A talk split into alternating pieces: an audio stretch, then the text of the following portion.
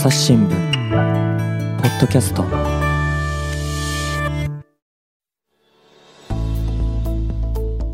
朝日新聞の神田大輔です、えー今回はですね広島総局にやってまいりました、えー出演してくださる記者は福富旅人さんです。よろしくお願いします、はい、よろしくお願いします。福富さんは広島来て何年目ですか？今、えっ、と広島に来て2年目になります。2年目。はい。なるほど。で取材は主にどんなことをしてますか？えっ、と今広島市を担当していて、うん。まあ主にまあ平和原爆、はいはい。まあまあ広く言えばこう核兵器の問題についてまあ広く取材しているというふうな感じです。なるほどね。で今回ポッドキャストで話していただくテーマなんですか？はい、6月にですね、えっ、とオーストリアのウィーンで開かれた核兵器禁止条約の第1回締約国会議うん。というものにこう出張に行ってきたので、えっ、とその内容についてウィーン出張ですか？そうです。ええ結構遠いですよね。遠かったですね。だはい。直行便って今ありましたっけ？今はですね、えー、とあるとは思うんですけどもかなり数が減っていて、うんうん。まあ、ロシアのウクライナ侵攻の関係もあって。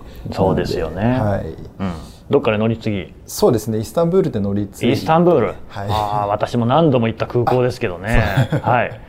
で、まあ、今回のテーマは、まあ、核兵器禁止条約ということになってくるんですけれども、はい。じゃあちょっとねそもそもから始めましょうか、はい。えーこの条約ってどういうものなんですか？はい。えっ、とまあ核兵器をまあ一言で言うとこう巡ってあらゆることをまあはい。全てを禁止するというふうな条約です。あらゆること。はい。こうまあ例えば、うん。このまあ広島長崎にこうまあ1945年に落とされたこう原爆のあの核兵器の使用っていうのはもちろんですけど、はいはい。あとはもう核兵器を開発したりとか核実験をしたりとかあとはまあ核兵器をこう使うぞというふうにして相手を脅すこと、うん。まあ、威嚇ですね。そういったこともこう禁止対象になっていると。あらなんかそれに類することをやってる人がすでにいるんじゃないかって感じもね。そうですね。しますけどね、うん、そういうことその威嚇なんかも含めて禁止にするっていうのはこれは今までなかった。そうなんですね、うん。うんうんうん。はい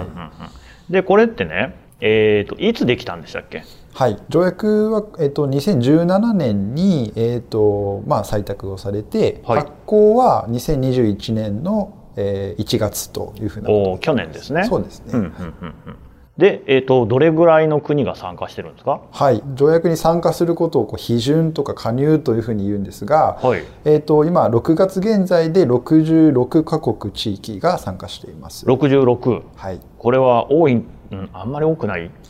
そうですね、あのー2017年に採択された時はうん。122カ国の賛成があったので、まあ、約あー。半分にまあとどまっているというのか半分まで来たというのか、はいはい。っていうふうな現在地です。あ要するにその122の国と地域はこれまあこの条約に賛成してるっていうことですよね。そうですね。えなんで加盟してないんですか？えっ、とまあいろいろな障壁があ障壁。るようで、はえーとですねまあ、条約の、えー、と趣旨に関してはこう賛成できるけども、実際にその条約の中に入ってプレイヤーとしてこうはは条約を進めていくっていうふうなことに対してはちょっとまだこ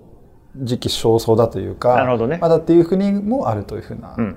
まあここからさらに増えるかもしれない。そうですね。多分増えそうだってことでしょうかね。そうですね。はい。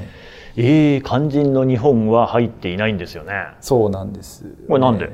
日本はまあですねまあこうアメリカの核の傘の下にあるというはいはい。ふうなところで、まだこうまあ岸田首相もこう橋渡しというふうなことを言っていますが、うん。まだこの核保有国が入っていない状況でうんうん。核禁条約に入ることはちょっとまだ早いのではないかというふうなところでえ参加していないというふうな。なるほど。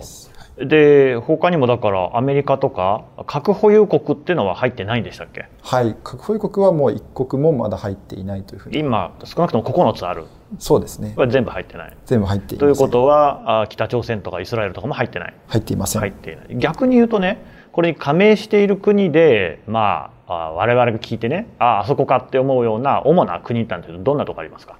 そうですね。えっ、とまあ主にはオーストリアだったりあまあウィーンでやってるぐらいですからね。そうですね、うん。まあニュージーランドメキシコ、アイルランド南アフリカそのあたりがまあ主な国になってあアイルランドなんていうのは核保有国イギリスの隣にいるけれども加盟してるんですね。そうですね。はい。うんうんうんうん。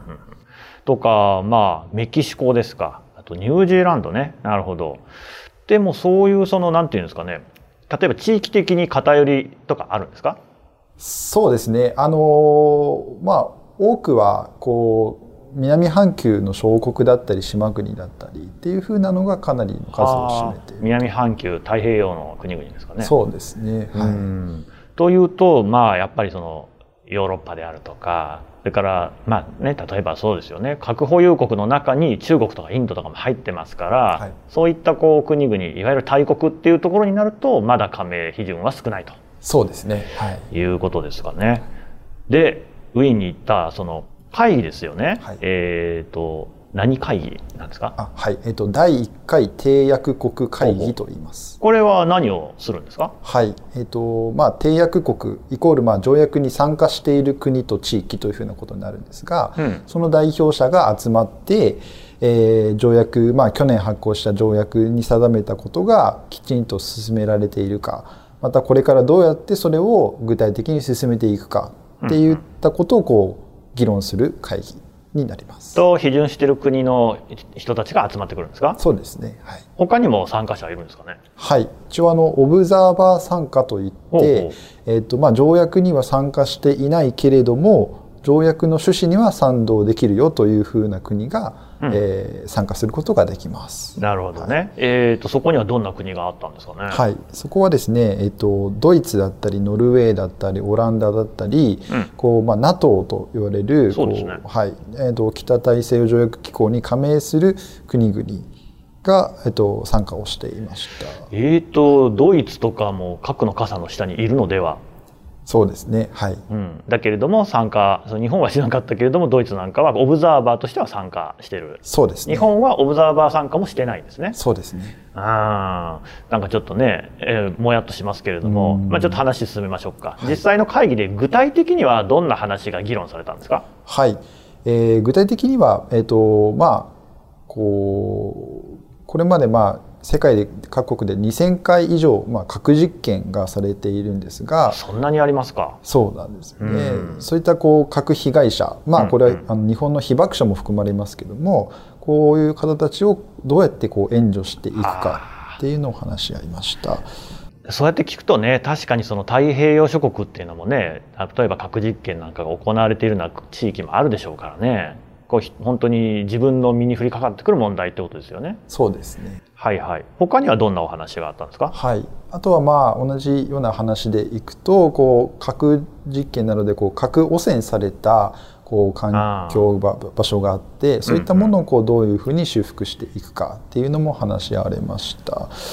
はい。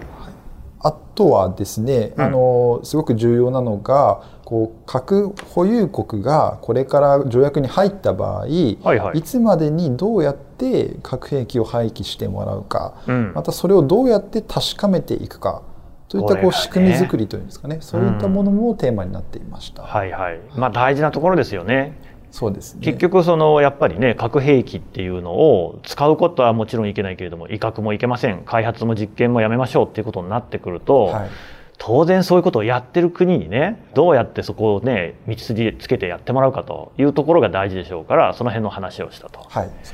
なるほどねなんか具体的に良さそうなあのありました？そうですね。あのまあ具体的に決まったことでいくと、はいはい。大きく政治宣言とうんウィーン行動計画っていうものが採択されました。政治宣言と行動計画。はいはい。えっとまあ、政治宣言はですね、まあ、こういろいろとこうあの今の国際情勢の中で、まあ、改めてこう核兵器の完全な廃絶を実現するとそういうふうな決意を再確認するとうん。歌っていてその中で核禁条約をこう基礎のとなる一歩というふうに表現をしていました。なるほど。でまあ今こう核抑止論というものもあの議論が、まあ、ロシアのウクライナ侵攻で高まっていますが、はいはい。まあ、そういったこの核抑止論は地球規模の破滅的な結果をもたらすリスクを前提としたものとして誤りだと明確に批判していました。核抑止論は誤りだと？そうですねあごめんなさい。核抑止論って何でしたっけ？あはい核抑止論というのはこう核を持つことで、うんえー、と相手の国が攻撃をしにくくなったりだとか、なるほどね。核があることでこう防御になるというふうなありましたよね。だからそのロシアのウクライナ侵攻にあたってもウクライナにもし核があれば、ね、ロシアもそういうことはできなかったんじゃないかなんていうね指摘をする人も中にはいましたけれどもこれは誤りですよとはっきり言ったわけですね。そうですね。なるほど。そういうようなことっていうのが会議で決まったと。そうですね。それが政治宣言としてあこれ政治宣言、ね、決まりました。はいもう一つ大きなものとしてこう、はい、ウィーン行動計画というふうなものがありまして、はいそねでそれがこの、まあ、条約の批准国、まあ、3カ国ですねをどうやって増やしていくかだったり大事ですね、はい、あとは、えーとまあ、これからこう有識者のちっちゃいこう委員会グループを作って、うん、どうやってこの核被害者被爆者も含めて核被害者をこう救済していくかだったりとかが決まっていきました。うんうんうんまあそういうことをよりこうね具体的にきちんとやっていこうということが固まってきたってことですかね。はい、そうですね。なるほど。で、まあ太見さんね、ウィーン行ったわけじゃないですか、はい、はるばると。はい、ね、まさかそのねシュニッツェルだけ食ってきたってわけじゃないと思うんで、はい、そどういう取材をしてきたんですか？はいそうですね。あの日本からはですね、まあ、日本政府は参加しなかったんですけども、はいはい、日本の、まあ、NGO だったりとか、うん、被爆者だったりとか広島長崎市長とか、まあ、いろんな方がこう参加されていましてそうですね、その方の取材をしてきました。え例えばどんな取材なんですか？はいあのまあ、会議の中でかなりこう日本の存在感というかですね、はいはい、すごくこう高いなというふうな印象を受けましてそうですか。というのも、まあ、会議の中でスピーチをする、まあ、大学生がいたりだとか広島長崎市長はもうあのもう、まあ、スピーチをもちろんしていましたし、うんうん、その他こう、まあ、被爆者の方もスピーチをしていましたし、はい、議場の外ではこうサイドイベントといって、ええ、いろんなこのちっちゃい教室みたいなところで小規模なイベントがあったんですけど、うん、それもこう日本主催のものが結構あったりしていてすごく、はい、日本の存在感があったなというふうなところでした、はい、今のね話の中で大学生っていうのがありましたけれども、はい、日本の大学生がスピーチをしたんですか？そうです。どんな、はい、えっ、ー、とですね会議の中で、うん、えーとまあえーと、赤十字国際委員会という、はいはい、えーとまあ、ICRC と言われる、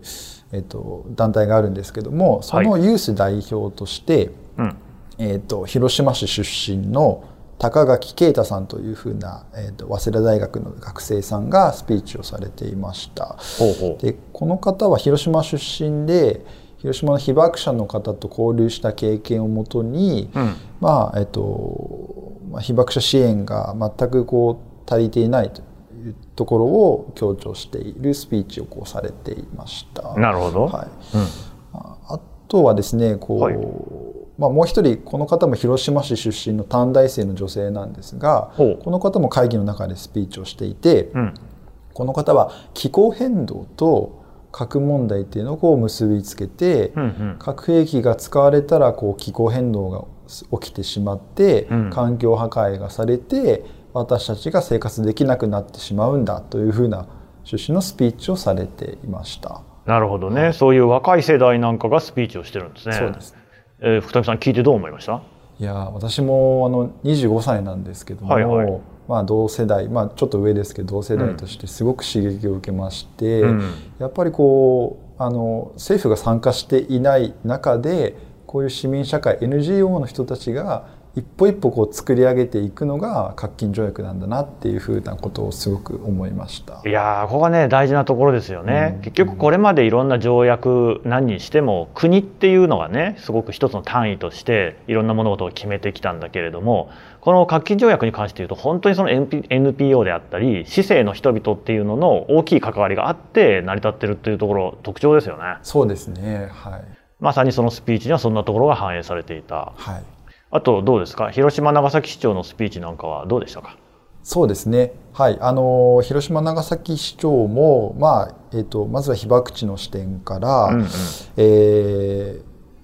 こうまあ、今こそこう、まあ、核廃絶への道筋をこうしっかりあの確認するべきだというふうなこうスピーチをしていて、うん、あのまあ、大学生もそうでしたけどすごく被爆国日本というところもこう会場の皆さん意識されているようですごく大きな拍手が上がっていました。温かいですね。そうですね。はいいやでもそこをやっぱり会場の中でそれだけね日本っていうのは存在感がある僕もね国際会議っていくつもこう取材行きましたけれども、まあ、大体日本って存在感ないんですよ。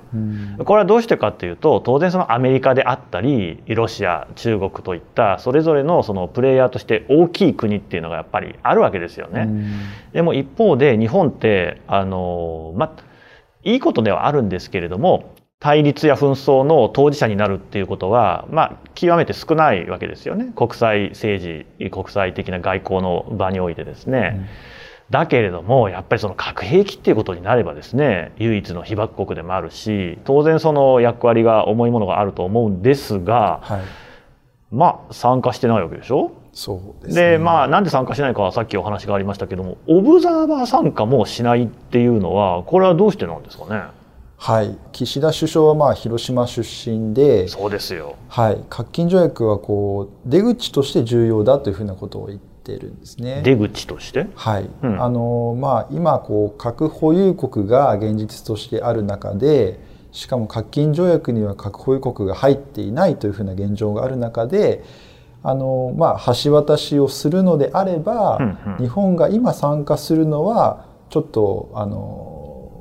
まずいのではないかというふうなことを言ってるんですね。その中でオブザーバー参加もあのするべきではないんじゃないかというふうなことを言っていました。分かったような分かんないような話の気がしますけど、実際にねその、まあ、確かに岸田さん日本は橋渡し役になるんだというねお話いろんなところでされてますけれどもこれに対しては例えば会場でどういうふうに評価されてました？はい。あのまあ日本のまあ主にですね、まあ、被爆者の方はすごくまあ厳しく批判をしていました。うん、で、まあ、広島から、えー、と向かった広島で被爆されてウィーンに入られた被爆者の方は、まあ、あのお一人家島さんというふうな男性だったんですが、はい、この方はこう被爆証言の機会では必ずですね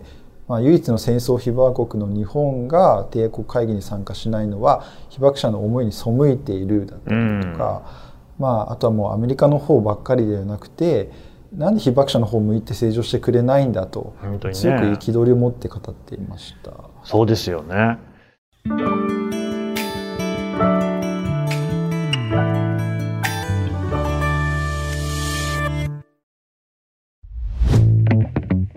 メディアトークパーソナリティの真田亮です。ニュースの現場からお聞きの皆さん、朝日新聞ポッドキャストには他にも番組があるって知っていますか？メディアトークはメディアの今と未来についてじっくり言葉を交わします。何を伝えるのか、どうしたら伝わるのか、本当に必要なのか。コンセプトはあなたとメディアの未来をつなぐ。一緒に考えてみませんか？アプリからメディアトークで検索してください。でまあ日本はねそうやって結局は参加しなかったわけなんですけれどもオブザーバー参加国っていうのがねさっき言ったおっしゃったようにドイツであるとかノルウェーであるとかそういう国々があったと、はい、あのオブザーバー参加国っていうのはその会場では何をしてるんですか？はい。あのオブザーバー参加国は、えっと、会議に33か国あ結構来てますね。はいあったんですが、はいあのまあ、希望すれば発言だったりとか資料の提供とか受けられるんですね。そうなんですか、はい、ほうほう。なので、まあ、条約のその最終文書というか、うん、最終決定には意思決定には携われないんですけど、ははその中の議論の一つとして発言ができたりするんですね。で実際に発言とかしてました？発言ははい。そのうち33か国のうち13か国が発言をしていました。へえ、はいなんか例えばどんなことを発言するんですかね。はい。まあこう様々あったんですが、うん、相対的にこうやっぱり核禁条約には、まあ、今参加できないけども、はいはい、こう議論は続けることが大事だというふうな発言がありました。うん、そうですね。例えばドイツはですね、はい、えーと今回の締約国会議を核軍縮外交においては間違いなく一つの主要イベントだというふうに言い続けていました。うんうん、で核禁条約とですねもう一つ核軍縮をめぐるあの核不拡散条約 NPT と呼ばれるものがあるんですが、まあ、この NPT と核兵器禁止条約の間にこう、まあ、摩擦があることをまあ懸念していると、まあ、いうふうに指摘はしていたんですが、うん、ただその上でもやっぱりこう心を開いた対話だったり、うんうん率直な議論が不可欠だというふうなことでこうオブザーバー参加参加しましたよというふうなことをこう伝えてました。なるほどね。だからまあ、その、もともとね、さっきも話ありましたけど、ドイツっていうのは NATO にも入ってるし、そのアメリカと同盟を組んでる、まあ、他にもね、イギリスもフランスも核持ってるっていう中で、はいまあ、その核のね、傘っていう意味だと、そういうことでは、えー、参加国とはちょっと距離の、ね、隔たりはあるのかもしれないけれども、はいそうやって参加して発言もして議論をする。これは非常に大事なことだよと。はい、めっちゃ的を得てますよね。そうなんです、なぜ日本ができないのか。うん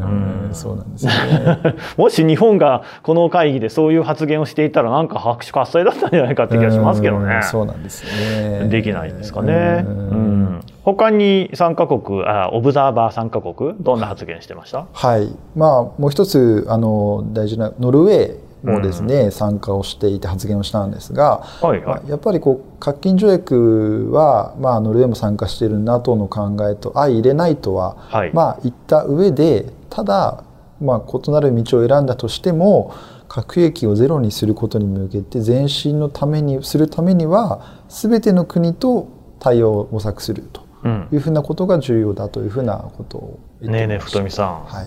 橋渡し役ってこういうことなんじゃないんですか？そうなんですよね。ねえ。どうして日本ができないんですかうね。んそうなんですよね、うんかなりそういった声は現地からも上がっていまして、うん。オブザーバー参加国の発言を聞いていや日本と同じ立場でいや日本も同じこと言えたんじゃないかというふうねなえことはかなり声が上がっていました。ねえとりわけその岸田さんはねやっぱ広島がお膝元だってことを強調されていてね、うん。G7 もやりますよって話ですけれども、うん。そういうふうなこのやっぱりこの広島に対する愛っていうものあるいは本当にその核廃絶に関してはねもうライフワークだっていうようなこともおっしゃってるわけだから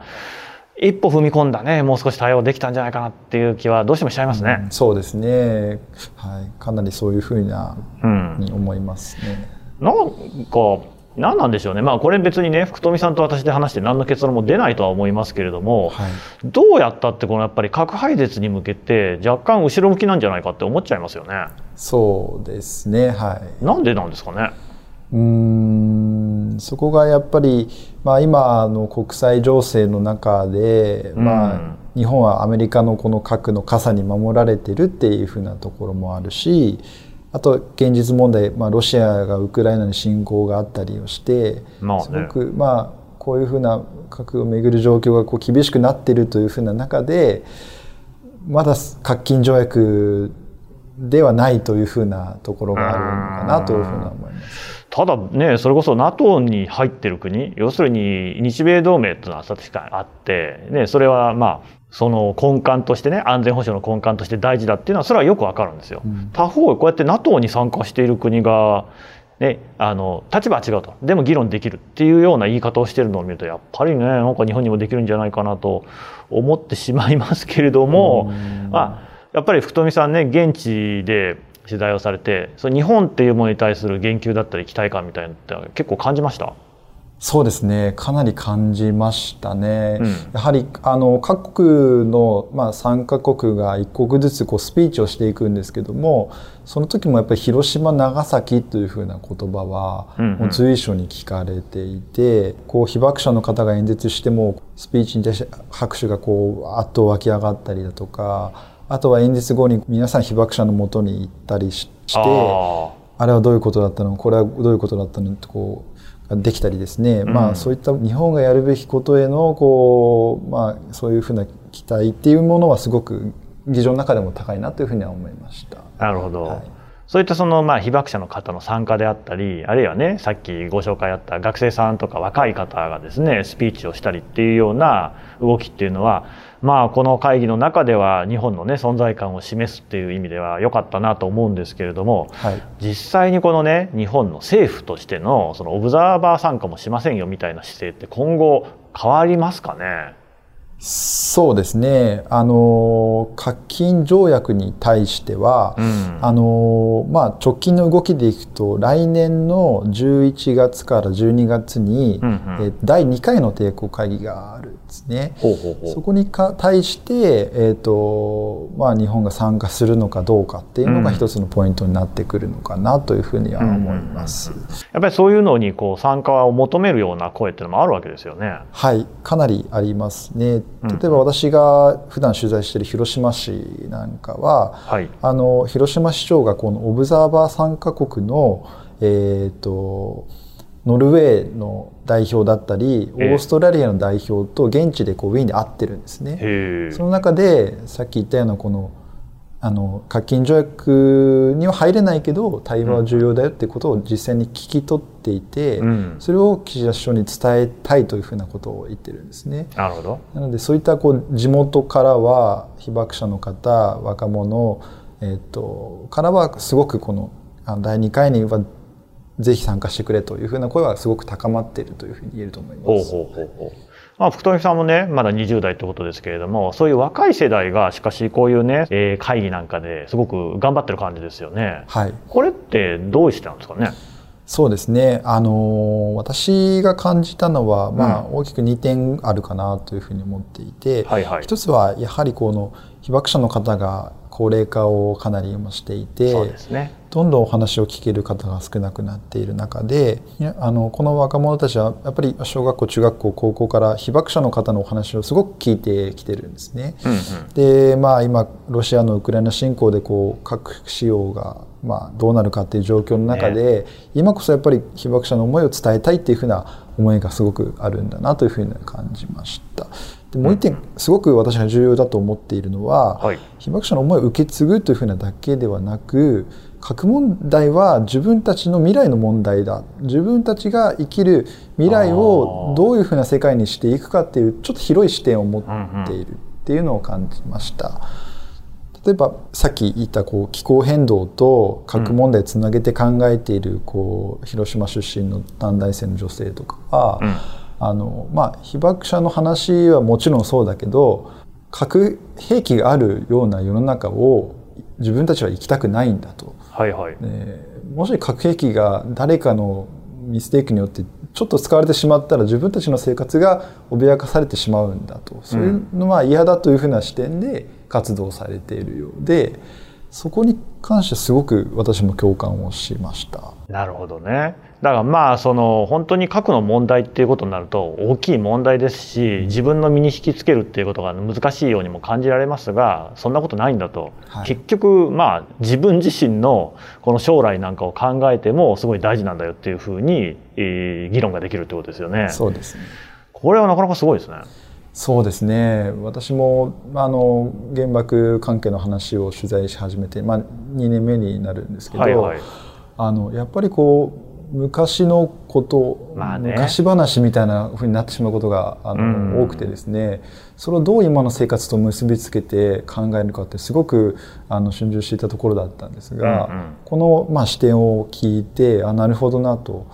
まあ、自分たちがどういうふうな世界を生きたいかその中に核兵器がある世界がいいのかない世界がいいのかっていうふうなところで考えるっていうのもすごくあの突破口の一つになるんじゃないかなというふうに思いました。いや本当にね、そうなんですよね、まあ、約80年っていう時間が戦争第二次大戦から流れてはいるんだけれども現実に核ってまだ他の国々持ってますし、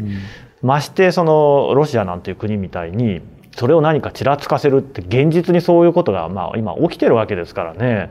このままだと本当に全くこうねいわゆるねちょっと流行り言葉的に言うとサステナビリティみたいなことね、ともう完全に相反しますよね。うん。でそのねさっきの若者の方のスピーチで面白いなと思ったのの一つがやっぱりその気候変動と核の問題と結びつけるってあたりうんこれは一見なんか全然関係ないようであってまあでもやっぱりそう大きいところで見るとつながってるってことですよね。そうですね。うんなんかそういうところで社会がこういうふうに進むべきなんじゃないのかみたいなところが割とその一般のね市民の間から声が高まっていきなおかつ国っていうようなプレイヤーと対等にそのなんか話ができるようになってきてはいるのかなと。だから単純にその核金会議は核兵器の話だけじゃなくそれももちろん非常に大事なことなんだけれども、そういうその国国家とその個人みたいなのの関係性っていう意味でもものすごい注目できるイベントなのかなって感じしますよね。どうですか？実際その行ってみて自分もそういうなんか学生さんに刺激を受けたっておっしゃってましたけれども刺激を受けてこれからどうしていこうなんて思ってるんですか？そうですね。あのまあ、被爆地からの発信のあり方っていうものを、うんうん、まあ、もう少し工夫が必要なんだなというふうに思いました。うん、こう例えば今8月6日を前にした7月なので、はい、まあ、8月6日毎年どういうふうにこう継承してしていくかっていうふうなのがすごく議論になると思うんですけどその中でもやっぱり原爆を過去の話とせずにどういうふうにこう私たちの生活が脅かされている問題として伝えていくかっていうものをもっともっと考えていかなければいけないんだなというふうに思いましたね。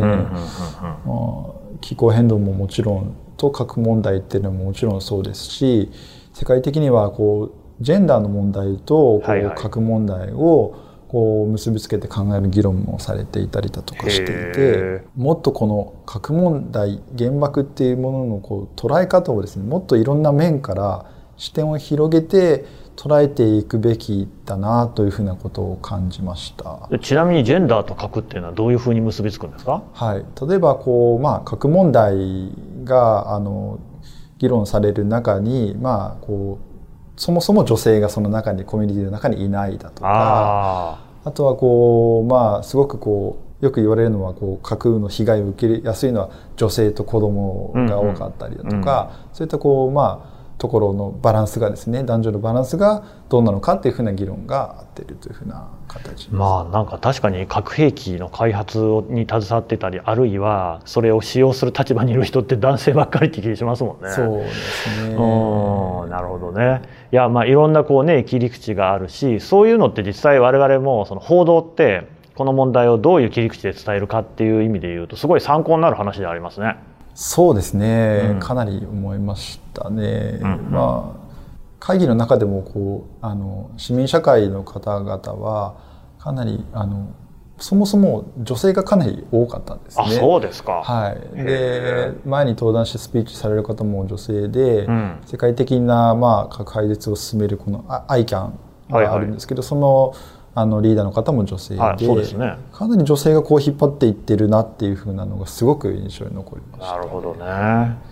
でまあちょっとね話をその核禁条約の方に戻そうかと思いますけれども、はい、どうですか？実際こういったあの会議も経てですね、はい、今後のその核廃絶に向けた動き流れどんなふうになってきそうですかね？そうですねあの、まあ、核軍縮をめぐる議論、まあ、たくさんですね難しい条約があって難しい議論があってるんですけど、うんまあ、一つこう核禁条約という、まあ、ある意味こう理想を実現するための条約がまずできたという中で、うんうん、これまで核軍縮をめぐって主要なこう条約とされてきたのがこう NPT というものになるんですが、はい、核不拡散条約ですね、はい、はいはい。そのまあ再検討会議っていうものが8月に、えっと、ニューヨークで開かれます。それがまず目下の、えっと、主要な課題というふうなことになります。うんうんそこではなんかどんなことが課題として話し合われそうなんですかね？はい、あのまあ今はですね、直近まあロシアがウクライナに侵攻している中で、まあ NPT というものはそもそもこう核を持つ5カ国だけにこう核を持つことをまあこう認めた上でそれ以外の国はまあ持ってはいけないしその5カ国も核軍縮を頑張って進めましょうよという条約なんですがそれが実際にどうあの動いていってるのかっていうものをこう今の国際情勢と照らしながら議論していくというふうな感じになってこれ昨今の情勢を見るとなかなか厳しい会議になりそうですよね。そうですねかなり、はい、厳しくなるなるほど。でもまずはそこが一つのポイントであると。そうですね。であとはまあ今回決まったようなその二つのね、えっ、ー、と何でしたっけ、行動計画でしたっけ？はい。そういうのに基づいてその実際にそういったことが行われていくとはいいうようなところがまた一つポイントになってくるんでしょうね。そうですね、はい、核禁条約の今回のウィーンの行動計画ではこう核禁条約とあの NPT をつなぐうんうん、まさに橋渡し役の国が決まったんですね。あそうなんですね。それが非公式ファシリテーターと呼ばれる国なんですが、その国が NPT とこう、まあ、ある意味ちょっと矛盾している、まあ、ちょっと整合性が取れないんじゃないかと言われている核禁条約とのその本当に真の意味での橋渡しをしていくような国が決まったので、うん。そういった国がどう動くかっていうのも一つ注目なのかなというふうに思います。ちなみにどこの国なんですか？はい、えっ、とタイとアイルランドね。へえ、タイね、はい。そしてアイルランドね。はいなぜ日本はね、そうなんですね。一番向いてんじゃないかって気がしますけど、うん。どうですか、実際、まあ、今後ね、日本、まあ、あるいは日本政府って言った方がいいのかもしれないけれども、はい。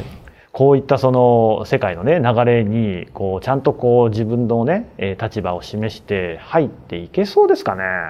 そうですね。あの入っていくべきだと思います。うんうんうんだからそこがどこまであの具体的なに入っていけるかっていうのはまあ少し不透明なのかなというようなのがそうですね。実際のところかなと残念ながら、はいまあそこら辺はちょっとねじゃあ岸田さんに期待して、はいもう少し前向きにね、えー積極的に取り組んでもらいたいですねそうですね。はい。はいわかりましたどうもありがとうございましたはい、ありがとうございました。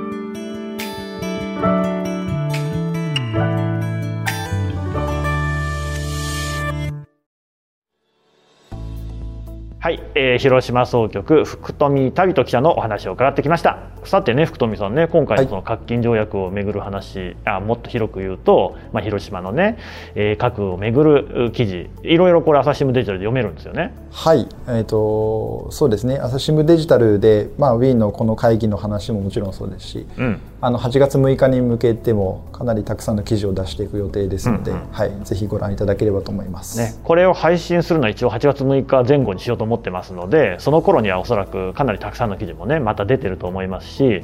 あるいはその福富さんの名前でね検索をしていただければそのなんずらっと記事も出てきますからそれも読んでいただいたらいいですよね。はい、ぜひお願いします。はい、えー、福富さんどうもありがとうございました。はい、ありがとうございました。えっと、記事へのリンクはですねこのポッドキャストの概要欄に貼っておきますそれと、まあ、ここの概要欄にはですね他にもいろいろな情報ありまして例えば、えー我々あのツイッター上にコミュニティというものを作っております、えー登録制なんですけれどもここに入るとですねこれからどんな配信をやるよとかですねあるいはですね皆さんにこうご意見を伺うとちょっとこんなことで悩んでるんだけれども皆さんお知恵貸してくださいというようなこうやり取りしておりますのでよろしければご参加をいただだければと思います。それからですね朝日新聞ポッドキャストはこのニュースの現場からの他にもですね SDGs シンプルに話そうであるとかメディアトーク様々なねプレイリストを展開しておりますのでこちらもぜひお聞きください。